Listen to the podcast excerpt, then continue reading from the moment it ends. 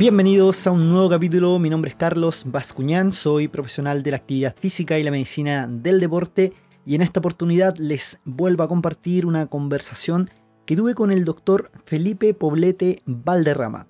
El doctor Felipe es doctor en educación, magíster en educación, salud y bienestar humano, profesor de educación física, licenciado en educación, con amplia experiencia en docencia universitaria e investigación. En esta oportunidad vamos a conversar sobre educación física y la formación inicial docente, de tal manera que vamos a ir viendo algunos puntos sobre cómo se plantea la educación física actual en nuestro país y cuáles son los desafíos a futuro.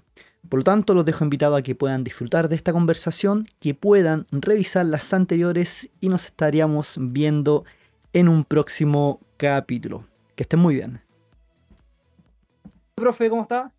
Hola, Carlos. Hola, Carlos, mucho gusto. Bien, gracias por la, por la invitación.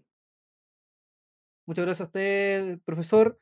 Eh, menciono todos los títulos porque en realidad es importante, porque cuando hablamos de estos temas y que se habla y se discute mucho en redes sociales, no siempre quienes critican al sistema educativo, a esto y esto otro, tienen los argumentos o una formación o una experiencia detrás, ¿ya?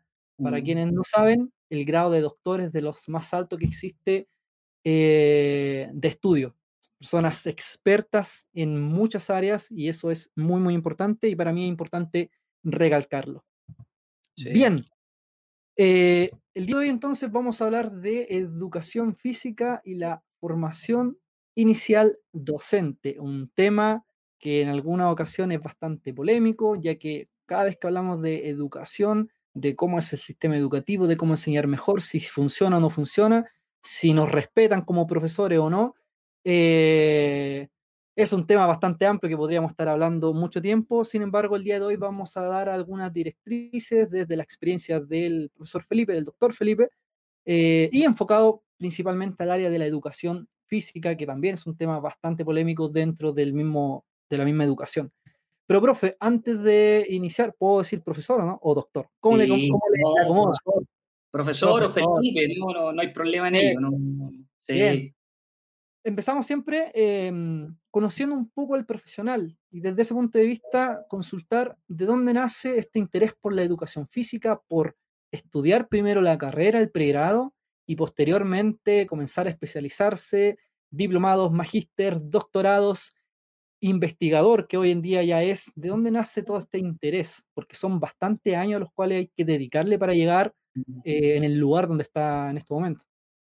Sí, mira, Carlos, bueno, volver a agradecer la, invitación. Para mí, cuando me invitaste, mm. inmediatamente acepté en función de, de, la generación de estos espacios, ¿no? Que creo que muchas veces están invisibilizados ciertos saberes o ciertos espacios y se y se validan eh, otros, ¿no? Como la universidad, como ciertos contextos, y muchas veces lo que tú también decías, de repente ahí los grados académicos, si bien interesan, pero no son el fin último, ¿ya? Y ahí también yo quiero dejar súper en claro que hoy día hay saberes tan importantes como el que no tiene un grado académico como el que lo tiene, ¿ya? Yo creo que ahí la visibilidad de todos los saberes con respecto a un quehacer específico o a un área específica son tan válidos en sí mismos como cualquier persona que puede debatir y puede tener su opinión. De ahí podemos tener algunas convergencias o divergencias con respecto a ciertas posturas, ciertos lineamientos, pero yo creo que ahí también hay que empezar a erradicar ciertas cuestiones que se piensa que realmente un académico, por tener una gran formación, que si bien va respaldada de su conocimiento o de un conocimiento en realidad distinto a un otro, eh, también hay otros que pueden aportar desde la realidad, desde su vereda, y son tan válidos eh, como los otros conocimientos. Ya de ahí, este conocimiento desde los márgenes, yo creo que es súper interesante relevarlo, ¿ya? Y desde ahí hoy día temáticas como la interculturalidad, los feminismos, etcétera, están tomando un renovado interés y que muchas veces han sido invisibilizados. Entonces, eso también eh, me gustaría dejarlo en claro también desde un principio, ¿no? Soy muy y los que me conocen y los colegas que han tenido la, posibilidad de trabajar conmigo, soy muy de la idea de trabajar en conjunto. Ya muchas de las cuestiones que uno ha podido realizar sin lugar a dudas no las podía realizar uno por sí solo. Aquí hay una serie de personas detrás, colegas que hoy día están en la católica y los menciono, Carlos Matu, Ale Garrido, hoy día tenemos un grupo muy lindo de investigación y educación física escolar con la gente de la Bio Bio, con el profesor Luis Lismayer, eh, con estudiantes de las carreras de pregrado, eh, colegas de Valdivia que he tenido la posibilidad de compartir. Entonces, hay mucha gente que está detrás de todas estas cosas que de repente uno que se nubla o que uno de repente menciona, ¿ya? Ahora, en términos de la pregunta que tú me dices, yo creo que cuando ingreso a la, a la carrera de pedagogía, yo creo que ingreso con la, el mismo objetivo que la gran mayoría, ¿ya? Y hemos tenido la posibilidad de estudiar eso, y que principalmente los profesores de educación física entran en una primera instancia porque son buenos o para el deporte, o para el fútbol, o para el básquetbol, o, o les interesa el área deportiva, del entrenamiento, etcétera.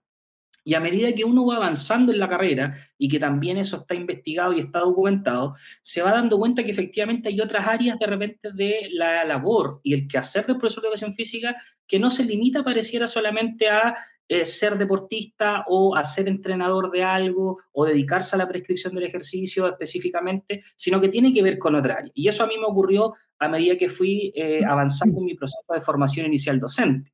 ¿ya? Principalmente yo creo que hay un antes y un después en cuarto año, donde me, me, acerco a la asignatura de metodología de la investigación y empiezo a conocer esta área de los artículos, de la investigación, de la formación posgradual, de los magísteres, de los doctorados, etcétera. Ya entonces ahí yo creo que hay un antes y un después.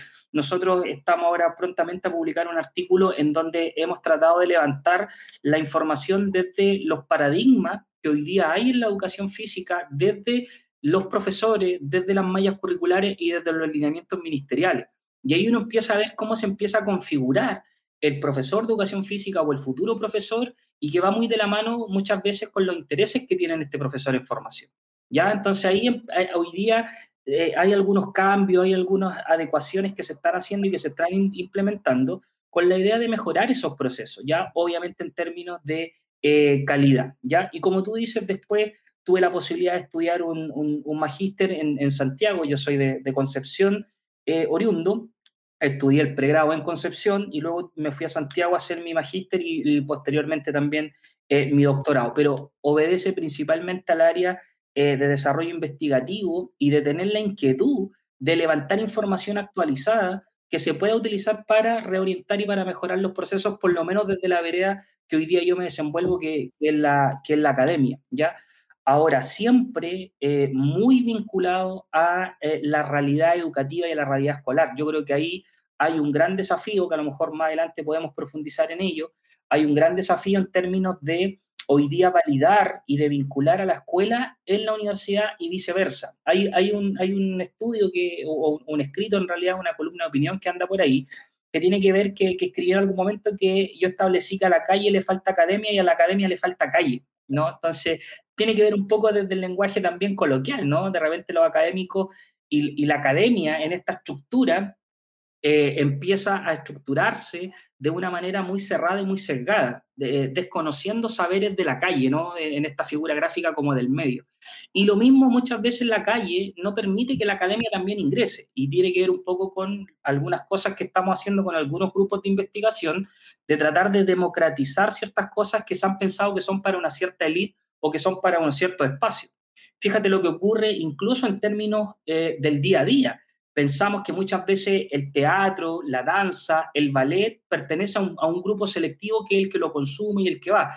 Y no se democratizan ciertas cuestiones. Ocurre lo mismo con el deporte. Fíjate tú cómo hay prejuicios y preconceptos con respecto a que el polo o a deportes como el golf tienden a ser y debiesen ser practicados por un cierto tipo de personas.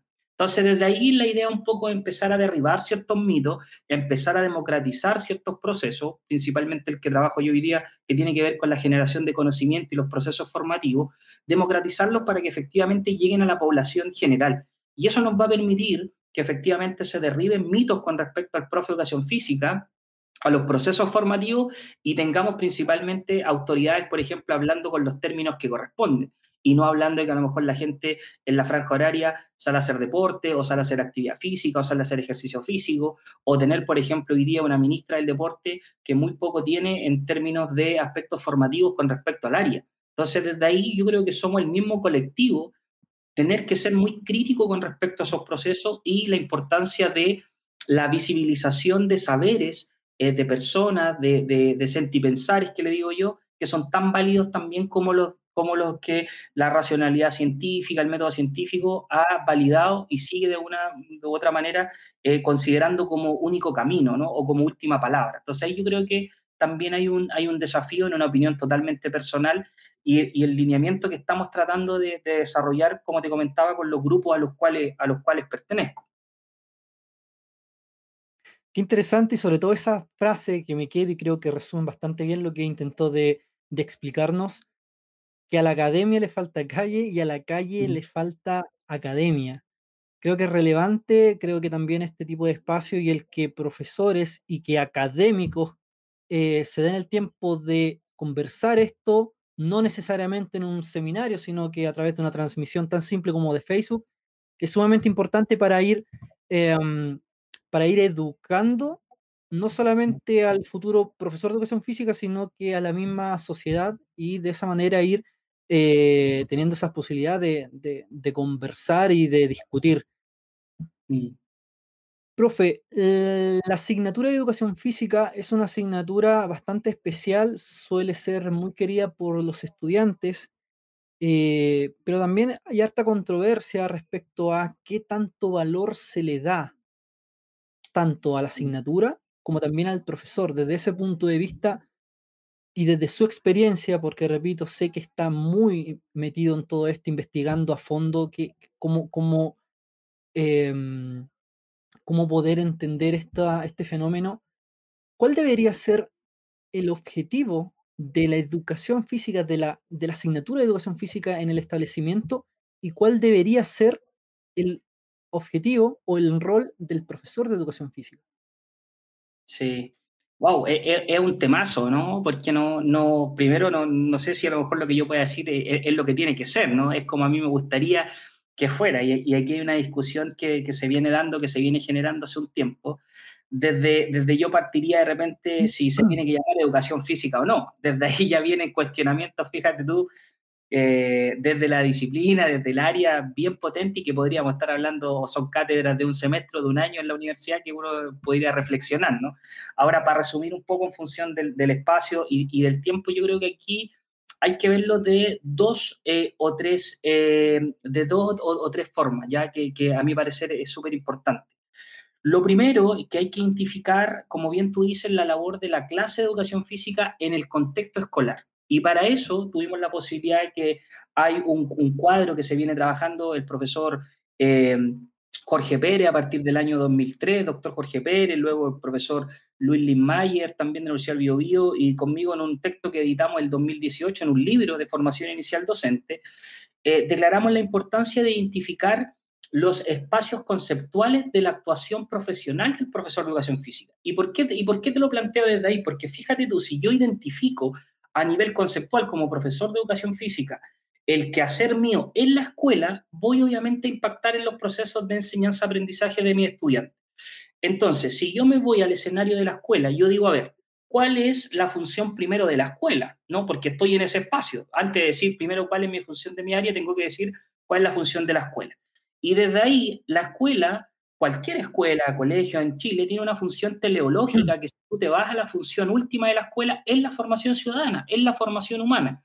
Y ahí ya viene el primer cuestionamiento, en decir, ¿Qué ciudadano es el que yo quiero formar para el mañana en la sociedad que nos vamos a desenvolver el día de mañana? Un ciudadano crítico, reflexivo, eh, como lo menciono yo, comprometido con la naturaleza, con el buen vivir, con el respeto hacia el otro, o ciudadanos totalmente presos del sistema individualista eh, y que van replicando el modelo. Ese es el primer cuestionamiento que, ojo, aquí yo lo planteo para que cada profesor lo resuelva ¿no? y, se lo, y se lo cuestione. Yo podré tener mi opinión, podré tener mi camino, pero aquí lo importante es que cada profe también haga ese ejercicio.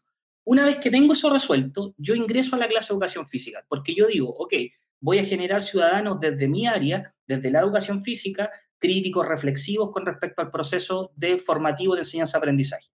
Entonces yo voy a la clase de educación física y aquí la importancia de identificar los espacios conceptuales de actuación profesional. ¿Por qué?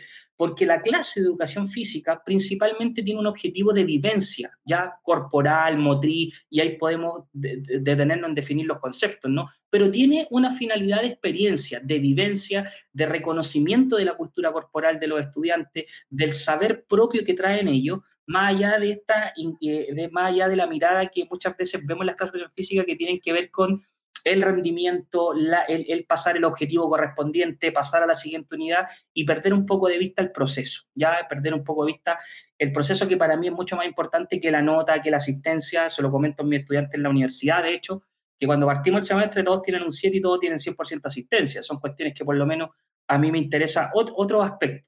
Entonces, cuando yo identifico la clase de la educación física, fíjate tú y que tiene que ver con la vivencia, tiene que ver con la experiencia, tiene que ver con revelar, por ejemplo, volvemos a lo que habíamos conversado, cuestiones o manifestaciones propias de la cultura corporal que están invisibilizadas. Hoy día el parkour y una serie de otras actividades, eh, ¿por qué no las consideramos en la escuela? En la clase de educación física, que es lo que estamos hablando.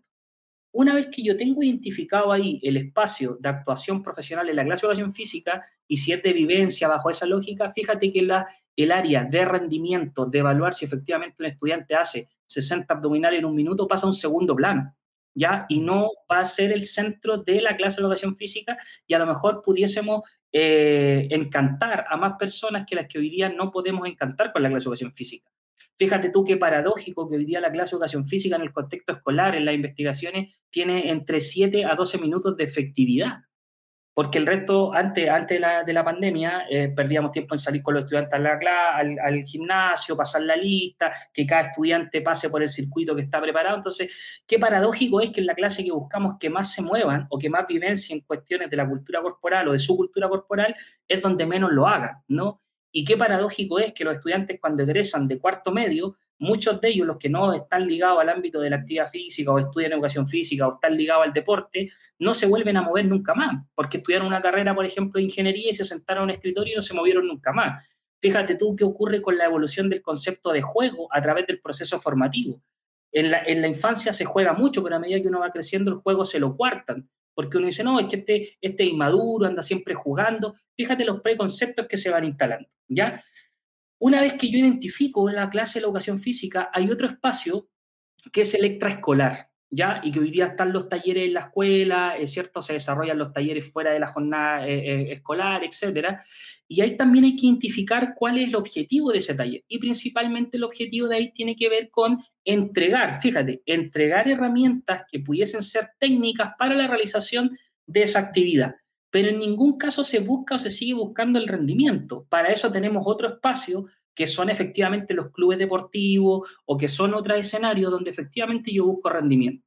Entonces, fíjate ahí cómo yo en la clase de educación física, la invitación es hacia todos, ¿no? Y que todos tienen que participar y todos tienen la misma posibilidad. Ya, entonces el rendimiento, cuestiones como la técnica, no a lo mejor debiesen ser el foco central. No estoy diciendo que no se consideren, sino que no, que se, no sean el foco final último de que un estudiante tenga un 6 o tenga un 7 si lo llevamos a una calificación, ya, sino que tiene que ver con otras cuestiones.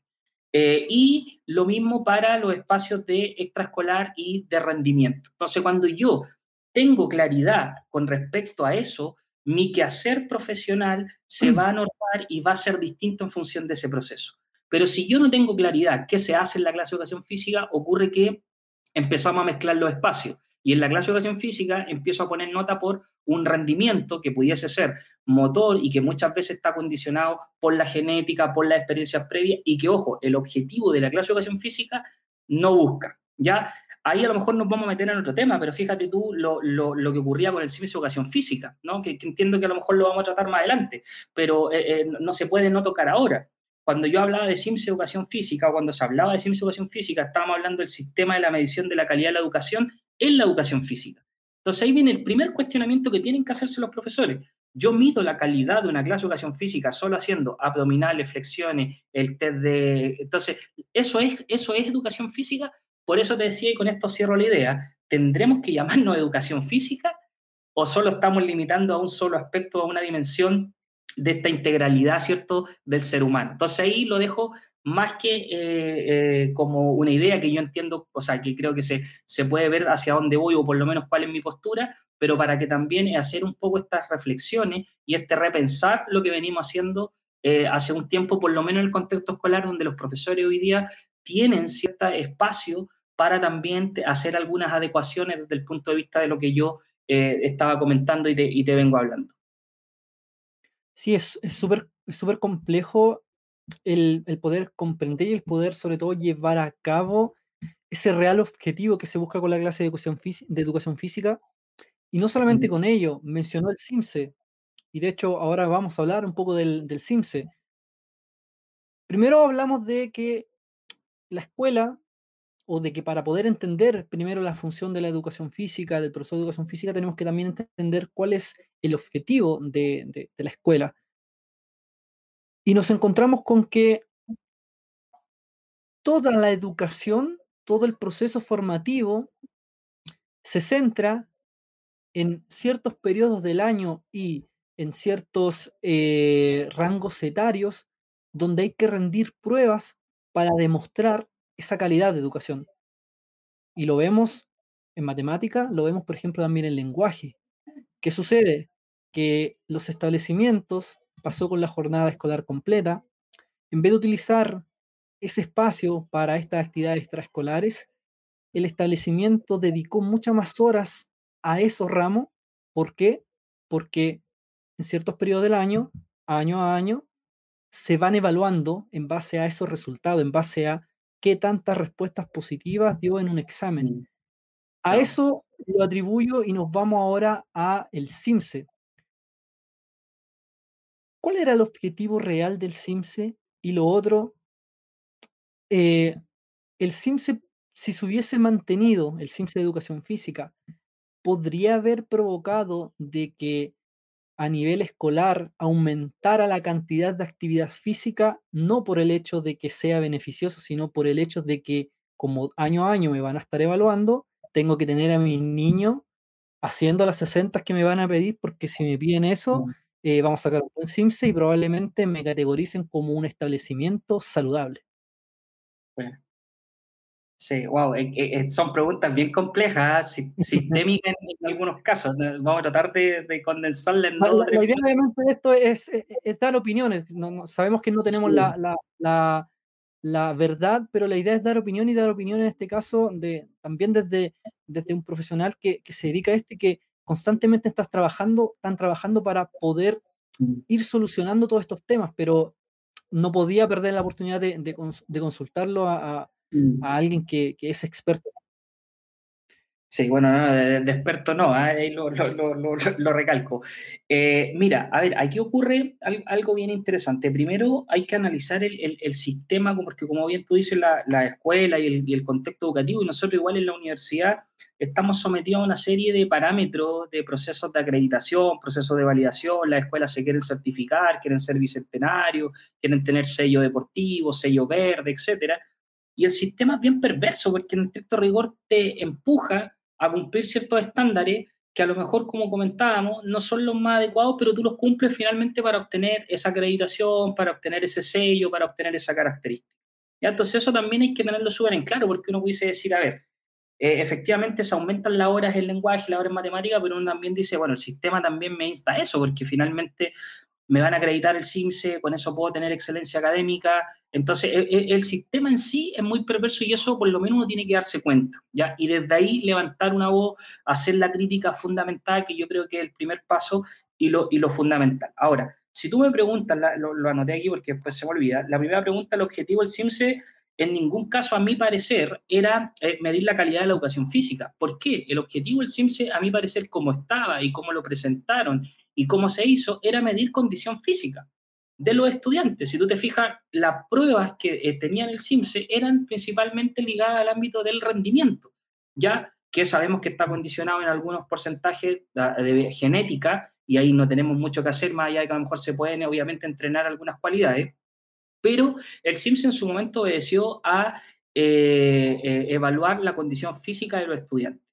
Cuando uno revisa el instrumento del CIMSE en su momento cuando se instaló, los fundamentos para instalar el CIMSE de Educación Física principalmente fueron los resultados de la encuesta nacional de salud y las evaluaciones que había en ese momento de una condición eh, física deplorable de los estudiantes en contexto escolar, los índices, altas tasas de índice de sedentarismo, inactividad física, de obesidad, etcétera, que habían. Y desde ahí se argumenta, y ahí, y ahí lo engancho con tu segunda pregunta que tiene que ver si efectivamente esto ayuda o no ayuda a implementar más horas de educación física, ¿ya? Y, que fue un momento, una discusión que se generó y que hay colegios que tienen las posibilidades de hacer cuatro horas a la semana, otros colegios que tienen dos, se amplía el tema de la jornada escolar completa. Hoy día la reforma del 2019 no hace un flaco favor a la asignatura de educación física en algunos niveles tercero cuarto medio, donde hay un reajuste de la hora.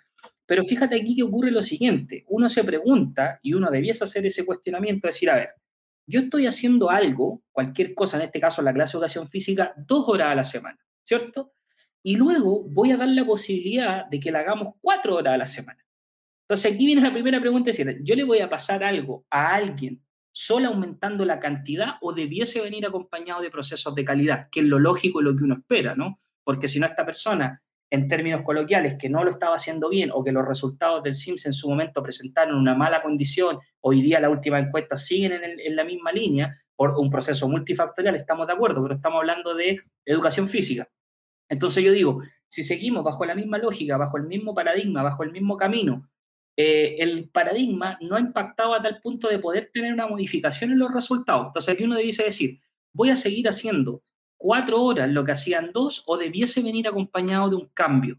Ahora, efectivamente, este cambio debiese venir acompañado de una política pública importante, de un trabajo intersectorial, interministerial, porque no es solo la clase de educación física el problema de la inactividad física, el sentarismo, la obesidad o la mala alimentación o, o, estilos de vida saludable poco, poco adecuados, ¿no? Es un proceso que involucra economía, política, educación, eh, y es un proceso multifactorial. Entonces, aquí hay que poner mucho ojo en decir, ¿Es la única bandera de lucha de la, educación física eso o debiese también ser otra y debiésemos tener otro objetivo? Y ahí, si tú te fijas en el discurso que estamos o en la conversación que estamos entablando, eh, volvemos a las preguntas anteriores. Desde la primera que yo te hice, ¿tendremos que llamarnos educación física? Lo podemos conversar. ¿Será la función del profe de educación física en la escuela, en la clase de educación física esa? ¿En el extraescolar será otra? ¿En el rendimiento será otra? Y ya retomando a los procesos más eh, institucional. Entonces, ahí hay discusiones que yo creo que si bien se han dado, eh, pero no de manera tan profunda a tal punto de generar impactos y cambios que efectivamente sean trascendentales para la educación física. ¿ya? Hay un, fuerte eh, avance en términos de idea, en términos de nuevas posturas.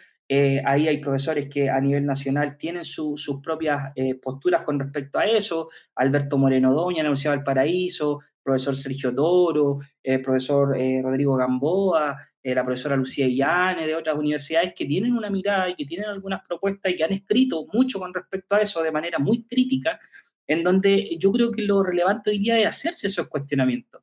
Y yo creo que además estamos en un proceso clave donde la educación física, fíjate, en, en el ámbito escolar, cómo ha venido a ser interpelada porque la disciplina, por naturaleza del movimiento, hoy día estamos realizando las clases nosotros igual en los trabajos prácticos que estamos haciendo en la universidad de manera virtual ha sido complejo, entonces también esto nos debe invitar a repensar ciertas cuestiones, ¿ya? Y ahí yo veo esta, este espacio como una posibilidad de generación de cambio eh, y de posturas que, eh, en donde todos, yo creo, insisto, tienen algo que decir, este, estos conocimientos que muchas veces están invisibilizados. A mí me interesa mucho saber qué ocurre en la escuela rural de 524 de Alto Biobío, acá en, la zona, qué pasa ahí, qué está pasando ahí, como también qué ocurre en la universidad, qué ocurre, y ahí el proceso de vinculación en donde hay también propuestas, yo puedo hablar de la, de la, de la realidad que hoy día existe, la, la, Facultad de Educación hoy día de la Universidad Católica de la Santísima Concepción ha tratado de implementar, por ejemplo, un modelo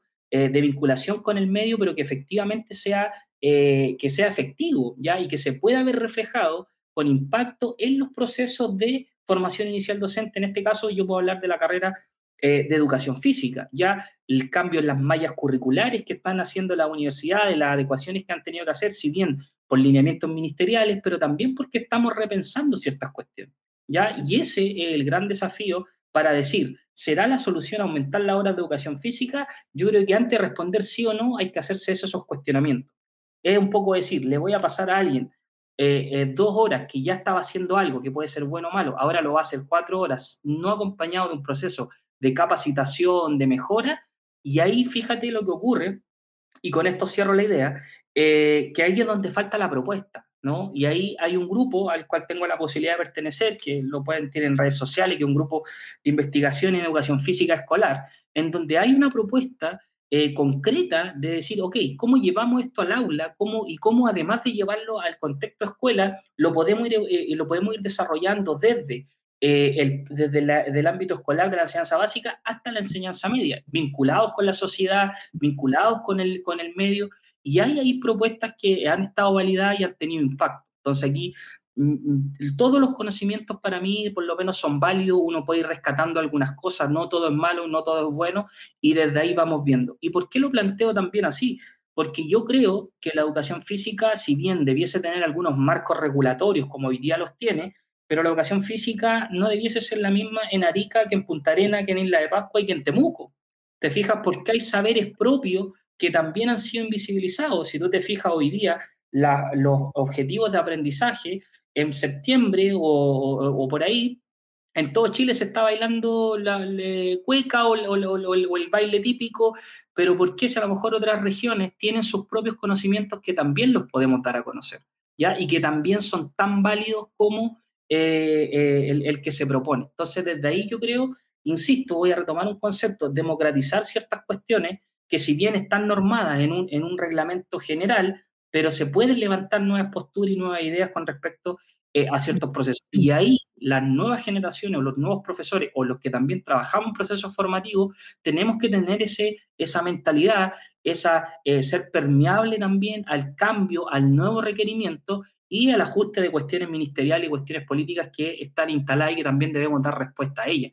Pero tiene que ver con una capacidad reflexiva, tiene que ver con una capacidad de entender lo que está ocurriendo, de tener una mirada visionaria también. No puede ser que hoy día sigamos formando en las universidades como se formaba hace 10, hace 15, hace 20 años atrás en términos generales, ¿no? Eh, si bien han habido cambios, pero pareciera que es más o menos lo mismo. Cuando uno, yo tengo la posibilidad de repente ir a supervisar prácticas pedagógicas, y las prácticas pedagógicas que hacía yo en la universidad o que hizo mi profesora en la enseñanza básica y los estudiantes que voy a ver hoy día prácticamente no han variado mucho. Entonces uno dice, a ver, ¿qué hemos hecho aquí? ¿no? ¿O qué no hemos hecho acá? Entonces, pero esos cuestionamientos muy poca gente los realiza porque hay que estar preparado para también decir, sabéis que lo he hecho mal. Y a nadie le gusta tampoco decir que lo hizo mal o que le digan, oye, esto está mal. Entonces ahí tiene que ver un poco con las capacidades que vamos de una u otra manera desarrollando y tratando de, de ir instalando eh, eh, a nivel social y a nivel formativo, que es un poco lo que me compete a mí hoy día, eh, en, la, en la universidad y en los distintos espacios que, que nos desenvolvemos. Sumamente interesante y me quedo dentro de todo esto que seguramente le va a estar ayudando a muchas personas cuando lo vuelvan a ver, ya sea en formato podcast, que muy pronto ya lo voy a estar subiendo. pero me quedo con algo que ha recalcado bastante. Realmente nos tenemos que llamar, o la asignatura debe llamarse educación física. Y quiero introducir esto, ¿por qué? Porque inherentemente a cuál es el objetivo de la educación física, se está cumpliendo o no, cuál es el rol del profesor, etcétera. De forma muy general, la, escuela, e, el, fin más básico es eh, formar nuevos ciudadanos, entregarle herramientas para la vida. Y dentro de eso, el movimiento es inherente a la vida e inherente también a la salud. Y normalmente eh, asociamos salud con actividad física o con alimentación. Y con, con toda esta controversia que hay respecto a cuál es la real función, nos debemos llamar o no educación física, le hago la siguiente pregunta, profesor. La, cuando, cuando nosotros eh, vemos las encuestas, los distintos estudios, y nos hablan de que aumentaron los índices de obesidad y sedentarismo en la escuela, a nivel escolar. Normalmente a quienes pensamos inmediatamente es en, la carrera de educación física, en la asignatura y en el profesor. Y lo principal que sale, no, es que los niños en, en, eh, en enseñanza básica, sobre todo, tienen poca hora de educación física, etc. Y normalmente lo que es obesidad y lo que es sedentarismo es un fenómeno de años, un fenómeno a nivel mundial.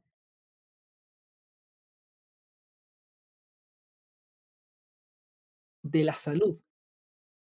Bajo este punto de vista, y que el profesor sí tiene obviamente herramientas para ello, somos profesionales de la salud, somos profesionales de la educación, somos ambas no se entregan realmente desde su perspectiva las herramientas para poder abordar este tipo de problemática que viene siendo una pandemia literal a nivel mundial, donde hay muchísimos profesionales de salud intentando de ver cómo se soluciona esto? Sí. Wow, yo eh, te, comentaba que, que cada pregunta que viene es, más, más la reflexión que la anterior, pero bien, bien, está bien eso. Mira, aquí, bueno, igual hay que, hay que, hay que ver de dónde la abordamos. A ver, la discusión aquí se puede sancionar desde el punto de vista, a ver, hoy día la, la, formación de profesores está ligada al ámbito por nomenclatura y por nombre, si usted fija, somos profesor de educación. Entonces ahí yo creo que por ahí ya se, se, acaba el, el, el, primer análisis eh, literal, ¿no? Si, si pudiera y luego hablamos de, educación física, no voy a volver a, detenerme si está bien el nombre o no, que son cuestiones que ya hemos conversado e instalamos. Pero fíjate que en estricto rigor cuando hablamos de educación, ¿de qué estamos hablando? ¿no? Y a mí una definición que me hace mucho sentido con respecto a educación, que me preguntan, profesor, ¿y para usted qué educación? Que no, es mía, sino que es una frase, no recuerdo el nombre del autor, pero dice, cuando yo tengo la, para mí educación es, si tengo la posibilidad de robar, no robar, ¿no? Entonces tiene que ver un poco con eso la, la educación, y eso dice mucho, ¿no? Eh, entonces, desde ahí, si tú me preguntas a mí si efectivamente somos de educación o somos de salud, yo me quedo en el área de que somos de educación y la educación es un proceso sistémico, multifactorial y desde ahí el día de mañana el profesor que se quiera vincular al deporte, a la educación, a la salud, bienvenido es. Ahora, si tú me preguntas también con las herramientas que nos formamos, nos podemos dedicar a un área o a otra área, eh, hoy día nosotros tenemos una formación generalista en educación física a nivel nacional en Chile, en donde, si tú te fijas, no es que uno salga con una especialidad en términos de inserción laboral, a eso me refiero. Hay especialidades en las carreras de tomar la especialidad de recreación, la especialidad de deporte, eso sí, como carrera, pero no así en cuanto al desempeño eh, y la inserción laboral. Hoy día, la inserción laboral de un profesor de educación física es tan diversa como donde tengas la posibilidad de insertarte laboralmente. Hoy día tú ves los estudiantes egresados lo complejo que es, primero, la inserción laboral y lo segundo, eh, que principalmente donde tengas la posibilidad te va a insertar. Y desde ahí empieza un proceso de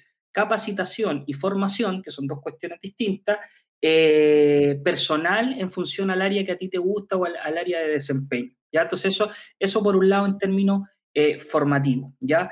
Ahora, yo me quedo con, que somos profesionales de la educación porque creo que es un paraguas mucho más amplio y nos permite una serie de herramientas mayores, ya desde educar en la educación, de educar en la salud, educar donde tú te quieras desenvolver. Pero principalmente hoy día hay un concepto, y esto es algo que me ha pasado a mí, y hoy día he ido encontrando las respuestas, o las que por lo menos a mí me hacen sentido, fuera de la educación física. Y fíjate hoy día cómo eh, áreas como la filosofía, la sociología, la antropología, que pareciera muy lejana, hoy día a mí por lo menos me están haciendo sentido. Y hoy día el, aspecto de salud, de que efectivamente la inactividad física, que son cuestiones que venimos escuchando hace mucho rato, yo insisto en eso, esto no es algo nuevo. Si usted me pregunta a mí, yo lo escuché hace 10 años, hace 5 años, hace 15 años. Ya, a lo mejor no con los porcentajes que estaban, efectivamente, porque han ido aumentando. Pero ahí donde uno tiene que hacerse el cuestionamiento. Entonces, ¿el paradigma ha dado respuesta al fenómeno? Pareciera que no. Pero no es que la educación física no haya dado respuesta al fenómeno. Recuerda que esto es un proceso multifactorial. Entonces, ¿estamos todos de acuerdo en la misma línea? Bueno, ahí, ahí hay un tema. Pero eh, lo que te quería decir es que finalmente yo creo que hay que poner el énfasis en, en, en, en hacerle entender a las personas un concepto que se llama el buen vivir. Entonces, que el buen vivir tiene que ver con una cuestión no solo física, sino que con una cuestión de entender a un otro, de, entender que me relaciono con un otro, de que no estoy solo y que lo que yo haga efectivamente me va a afectar a mí, pero también va a afectar al otro. Entonces, ¿hasta qué punto yo me hago responsable de ese buen vivir por los que estamos y por los que van a venir? ¿no? Porque hoy día pareciera que no interesa dejarle un mundo a los que van a venir en 50 y en 100 años más. Estamos tan en la inmediatez, en, el requerimiento, en, el tratar de detener antes del merecer, eh, que nos volvemos en, una, en, una rueda pareciera interminable. Entonces ahí uno dice, a ver, ¿qué es lo que tiene que el, buen vivir? Bueno, el buen vivir tiene que ver con eso, el buen vivir tiene que ver con tener una buena salud y vamos a una definición de salud que a lo mejor nos gusta tanto desde el área de salud. La OMS, un estado completo, ¿cierto?, de bienestar, no solo la ausencia de enfermedad y bla, bla, bla, bla. Entonces, ok, ¿qué es lo que es eso? Es un estado completo de bienestar, es físico, psicológico, social, cultural, espiritual, Entonces, desde ahí entendemos el buen vivir como cuando yo afecto efectivamente a un otro, eh, me estoy afectando también a mí. Entonces, eso es lo que de repente muchas veces, y aquí uno se empieza a poner un poco más crítico, que ciertas personas o ciertos políticos, ciertas áreas ciertas personas que tienen cierta injerencia, no le importa el buen vivir eh, común o el bien común general, sino que el, bien, el, bien, el buen vivir personal. Entonces, desde ahí, hoy día tenemos que ser profesores comprometidos con causas que por años han estado invisibilizadas que por un lado puede ser la naturaleza, el reconocimiento de nuestros pueblos eh, originarios, te fijas, y desde ahí eso va a repercutir en la salud, a lo mejor en la salud, por ejemplo, mental, en la salud eh, física, en la salud social, y desde ahí yo creo que se empieza a entender un proceso mucho más eh, integral y mucho más general. Esto aquí tampoco también quiero ser claro porque se tienden a, hacer caricatura de ciertos conceptos. Aquí no, se, no significa tampoco volverse hippie ni irse al otro extremo, ¿no? Pero tiene que ver con que efectivamente si seguimos usando autos como estamos usando, no, no, vamos a dar abasto. Si seguimos gastando el petróleo y la benzina como la estamos gastando, eh, eh, eh, no, no, vamos a dar abasto. Si no seguimos cuidando la naturaleza como la estamos cuidando, no vamos a dar abasto. Y eso tiene que ver con el buen vivir. Si nos seguimos alimentando como nos estamos alimentando, no vamos a dar abasto. Entonces, esa, si tú me preguntas, a lo mejor pudiese ser la labor de la educación física, sí, porque tiene otro foco, si te fijas. No tiene que ver con el rendimiento, no tiene que ver con cuestiones que a lo mejor en el corto plazo quedan obsoletas. Y aquí quiero tomar una teoría que a mí por lo menos me hace sentido, una teoría que establece el profesor Luis Lismayer de los niveles en el proceso de enseñanza-aprendizaje. Fíjate tú, él establece cuatro niveles, no, no, voy a dar la lata ahí con la, con la teoría, que principalmente establece cuatro niveles desde el más simple al más complejo, eh, empezando con el nivel informativo, luego significativo, relevante, para llegar al trascendental. Y en palabras súper simples, fíjate que a nivel informativo pareciera que todos apuntamos, porque si tú me preguntas a mí, ¿por qué tomar Coca-Cola tomar o comer un completo, no moverme, es malo, te aseguro que toda la población te va a decir que sí. Entonces después viene el otro cuestionamiento, ¿por qué no lo hace entonces? Bueno, porque la información o, el conocimiento ha llegado solo a un nivel informativo, no ha generado ese cambio ni relevante ni mucho menos trascendente en mi vida. Y aquí viene otra cuestión interesante de analizar, dice, ¿cuándo yo efectivamente hago el cambio trascendental en mi vida? Cuando me impacta, cuando me afecta, cuando a mí me afecta una cuestión, yo hago el cambio. Y que principalmente tiene que ver con cuando me hace sentido a mí en mi vida hacer este cambio, lo hago. Y fíjate que eso se aplica para, para todo. Cuando yo efectivamente me hace sentido y me hace el cambio, yo efectivamente lo genero, ¿ya? Y que tiene que ver con la fibra más personal de cada persona. Y ahí, cuando un profesor quiere impactar o un formador quiere impactar, tiene que principalmente llegar a la emoción de las personas, eh, que es algo que nosotros y la neurociencia, ¿cierto?, eh, fuertemente ha investigado. Entonces, aquí no es que uno esté descubriendo la pólvora ni nada, pero sí está, eh, está diciendo cuestiones que muchas veces eh, autores lo han trabajado ahí, que son fundamentos pareciera olvidados del humano, desde el buen vivir, desde la relacionarse, desde el amor, desde el sentir, desde, una, desde el respeto, desde el perdonar, de una serie de cuestiones que yo creo que nos van a convertir en una mejor sociedad, en unos mejores profes y a lo mejor hacer una mejor educación, si lo queremos plantear ahí, o una educación física como es lo que tenemos hoy día. Cuando el chico, el estudiante en formación, eh, le haga sentido que efectivamente tiene que dejar de usar el auto como lo estamos usando hoy día, tiene que, tenemos que tener un, estilo de vida distinto, eh, yo creo que van a empezar a cambiar y nos vamos a dar cuenta que efectivamente las distintas disciplinas, aquí no me quiero detener solo en la educación física, está impactando y está generando los procesos que nosotros eh, buscamos a nivel, a nivel social y a nivel educativo, en este caso si lo limitamos a la formación de profesores o a la educación física en el contexto escolar. Genial. Profesor, comentó dentro de esta conversación em, que desde su perspectiva y desde lo que ha visto, una evaluación profesional de, de, alguien que se está formando, la práctica profesional, no ha variado mucho. De hecho, la educación no ha variado de aquí a cuánto, 100 años, 200 años, estamos básicamente con el mismo formato. Pero cada vez van saliendo nuevos profesionales como ustedes, por, ejemplo, con el grupo de investigación con el cual trabajan, la misma universidad que, sé que está, eh, sé de primera línea, que está trabajando muy bien y está buscando la manera de, cómo ir solucionando eh, estas distintas necesidades que se van dando, que antes no se discutían y que ahora cada vez eh, se discuten más y se intentan de encontrar nuevas soluciones. Bajo todo esto, bajo toda esta necesidad de todos estos paradigmas, eh, todos estos cuestionamientos, em, ¿qué consejo le daría a aquel profesor que en este momento se está formando, se está estudiando, está estudiando, perdón, para ser profesor, ya sea de educación física como también de cualquier otra pedagogía? Eh, wow, no, no, sé qué consejo. Primero, bueno, que, que, que, viva un poco la pedagogía como la vivimos, las que de verdad lo, lo, la queremos y, y, nos gusta, y por ahí a lo mejor llegamos de rebote, o por ahí de verdad siempre nos gustó. Primero, eh, hay, un, hay un decálogo, mira, me acabo de guardar un decálogo que hicimos en el segundo libro que escribimos de formación inicial docente, de reflexiones para el futuro profesorado, en donde uno de estos 10 puntos para nosotros era muy importante la pasión eh, del profesor, pero acompañado siempre de los procesos de eh, formación. ¿ya? Entonces ahí yo creo que hay un consejo eh, que en este decálogo del profesor de educación física que, que, establecimos en función de investigaciones que habíamos hecho, donde preguntábamos qué, qué sería un buen profesor de educación física. Y nos dimos cuenta de algunos ejes estructurales que se repetían en todas las entrevistas y las encuestas mm. que, eh, que en su momento realizamos. Eh, y lo segundo, efectivamente, tiene que ver con buscar muchas veces respuesta en otras áreas. Yo hoy día estoy muy vinculado con profesionales de otras áreas porque creo que también ahí están las respuestas, ¿no? De repente si nos juntamos, en este caso, puros profes de educación física, hablar todo el día bajo la misma lógica, no vamos a salir de ahí. A mí me hizo mucho sentido estudiar mi doctorado, por ejemplo, en educación, donde tuve asignaturas con filósofos, con antropólogos, desde, con psicólogos, y que de repente uno empieza a tener otra mirada, a decir, oye, este fenómeno pareciera que también se puede interpretar de otra manera. Entonces ahí yo creo que hay un consejo de no cerrarse en la disciplina y de pensar que la propia disciplina tiene eh, sus propias respuestas, ¿no? Porque las tiene, pero muchas veces se limitan y quedan eh, obsoletas ahí mismo. Entonces yo creo que el trabajo aquí multidisciplinar que puedan hacer es fundamental.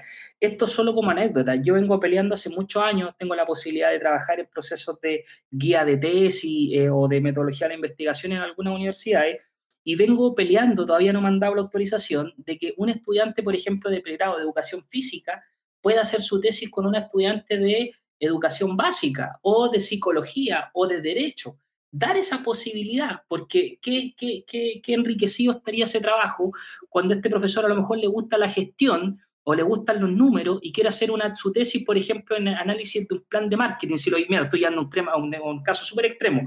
Bueno, vaya a buscar un compañero a la facultad de ingeniería, vea si están en, el mismo semestre, no sé qué, debe ser un, un tema administrativo bien complejo, pero eso, bueno, las personas que se dedican a eso lo, lo tendrán que solucionar, pero ahí, por ejemplo, hay una propuesta, es decir, cómo, eh, cómo mezclamos los saberes y cómo vamos eh, alimentándonos de otras disciplinas o de otras áreas o de otras ciencias que también nos van nutriendo. Y eso sería un proyecto que vengo peleando hace mucho tiempo, que no me han dado la posibilidad por temas administrativos, me imagino, obviamente, eh, pero ahí yo creo que sería súper enriquecedor. ¿Por qué no un profesor de educación física, por ejemplo, que le gusta la motricidad o que le gusta la estimulación temprana, puede hacer su tesis final con una educadora de párvulo en sala cuna?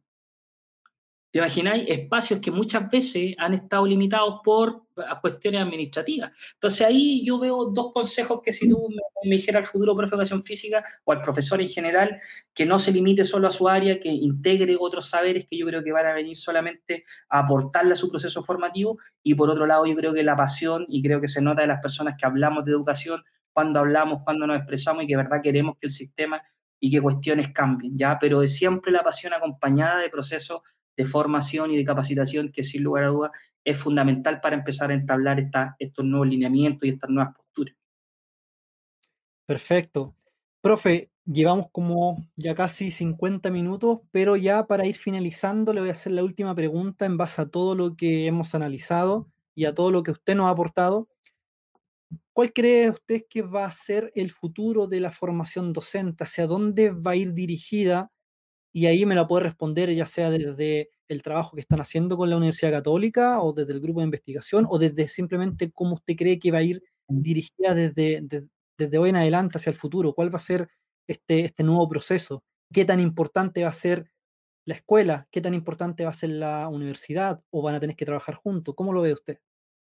Mira, lo, lo voy a responder en, en, en dos escenarios. ¿eh? El primero es el ministerial y el que nos regula, nos guste o no, a las universidades que son las que estamos formando.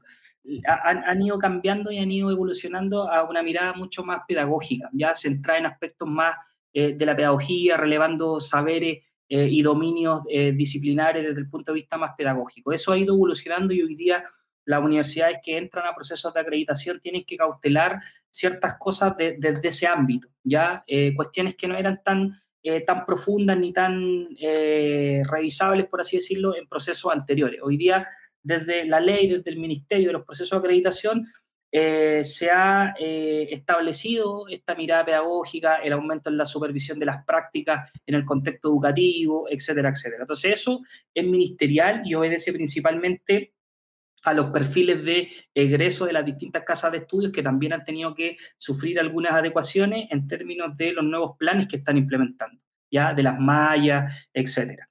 Y lo segundo, eh, te lo voy a responder totalmente desde mi opinión personal, ¿no? A mí me encantaría que por lo menos en Chile hubiera un proceso mucho más regulado en términos de eh, la formación de profesores y su posterior inserción eh, laboral, ¿ya?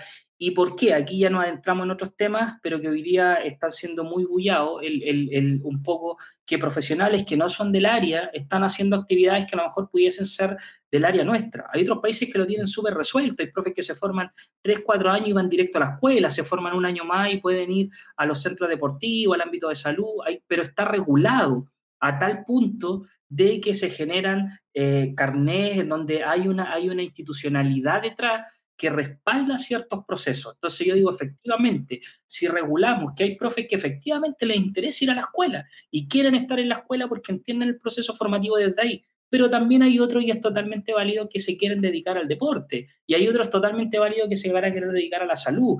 Y desde ahí, que hoy día hay posibilidades, hay casas de estudios que tienen esas especializaciones, pero fíjate que luego al egreso no hay un respaldo a nivel eh, institucional, ministerial, por así decirlo, que efectivamente norme estos procesos. Y que hoy día efectivamente en gimnasio a mí que me encantaría que estuvieran llenos de profesores de educación física formados bajo la lógica para ir el día de mañana al gimnasio. Me encantaría ver profesores de educación física en los distintos dispositivos de salud con una formación altamente preparada y altamente capacitada para esos espacios, ¿ya? Porque es súper importante abrir también nuevos nichos. Y también me encantaría, y una de las cuestiones que más peleo, profesores que vayan a la escuela y que vayan capacitados con esa, bajo esa mirada de escuela, no esa mirada más pedagógica, que, que a lo mejor pudiese tener otro, mm. otro, otro enfoque. Entonces, ahí sí yo, yo lo, me, me, gustaría en términos personales, y también te contesté en la primera parte cómo está hoy día en términos ministeriales y, de ley, eh, cómo hoy día ocurre y cómo hoy día se hace el proceso. ¿ya? Sería muy bueno, básicamente me lo imagino como una formación base general y que a posteriori, eh, ya en los últimos años, poder tener esa posibilidad de tener distintas opciones de especialización y así tendríamos básicamente a los profesores que quieren estar realmente en el colegio capacitado y especializado, al profesor que quiera estar en el deporte, lo mismo, y, ¿por qué no?, al profesor de educación física, pero especializado, con los conocimientos fuertes en el área de la salud, como lo menciona usted, que en otros países está muy bien trabajado eh, e institucionalizado. Profesor, muchísimas gracias por esta conversación. Sé que podríamos estar hablando muchísimo más, hay muchas preguntas y son, muchas, son muy profundas, Em, pero de igual manera le agradezco este espacio, sé que es muy ocupado, sé que tiene también otra reunión ahora a las 8, así que nada, muchísimas gracias, espero que las personas que estuvieron viendo la transmisión en vivo, como quienes posteriormente van a poder verla en, YouTube, eh, puedan sacarle provecho, a ver si hay algún profe en formación que vea esto, porque normalmente yo veo mucho profe de educación física que trabaja muy bien, pero también hay un grupito que suele criticar que no, que me falta esto y esto otro, y tal vez ver esto, ver qué es lo que está sucediendo, ver cómo está eh, el panorama, les puede también motivar de ir a buscar dónde poder dar soluciones en vez de quejarse. Entonces, muchísimas, muchísimas gracias, profe. A mí me encantó poder hablar con usted y bueno, se abrirá también otra, otra oportunidad también para seguir profundizando en, en muchas otras preguntas que uno puede, puede hacer. Sí, Carlos, mira, agradecerte la, invitación. Soy muy de, estas instancias también, alejada de los congresos y los seminarios las charlas que estamos muy acostumbrados, porque creo en eso, ya creo en estos espacios que muchas veces están invisibilizados, pero que tenemos que darle voz también y, que de repente pudiesen generar cosas bien interesantes. Y si me permites, bueno, mi correo está disponible, y tú lo puedes eh, compartir con mi nombre, Felipe Bolete Alderrama, redes sociales, me pueden agregar, yo no tengo ningún problema en ello, eh, y compartir información, tenemos libros, tenemos el grupo de investigación eh, que lo pueden encontrar en, en Instagram, GIF, ya, que también es un grupo de, de estudio, de investigación, y la invitación está para quien quiera participar también y ser parte de nosotros. Tenemos reuniones periódicas, estamos tratando de levantar ese proyecto con una nueva mirada o por lo menos repensar la, la existente y que entre todos podamos eh, construir. Así que desde ahí ningún problema, si quien quiera o necesite profundizar en algo, alguna eh, información que podamos entregar, yo estoy totalmente disponible para, para ello. Así que muchas gracias, Carlos, también por este ciclo que estás haciendo con otros colegas. He tenido la posibilidad de escuchar, aquí hay un muy buen trabajo y también felicitarte a ti por, esta iniciativa que hay que destacarlo totalmente personal, eh, pero que sin lugar a duda va a tener un tremendo impacto porque has abordado distintas áreas y creo que eso es un, un poco la, la, mirada que nosotros buscamos de no, de no restar, sino que un poco sumar, pero ordenar un poco el, el, tema, ya que esto no, no, no, se vuelva tan desordenado y yo creo que tú de una u otra manera lo has ido haciendo en este ciclo, dividiendo por semana, re relevando ciertos eh, sentir pensar, es que digo yo, de, de, las personas, así que felicitarte por eso, eh, Carlos, también. Así que agradecido y cualquier cosa en contacto con mi nombre nomás, redes sociales o correo, yo encantado de poder eh, colaborar en lo, que, en lo que se pueda. Así que muchas gracias.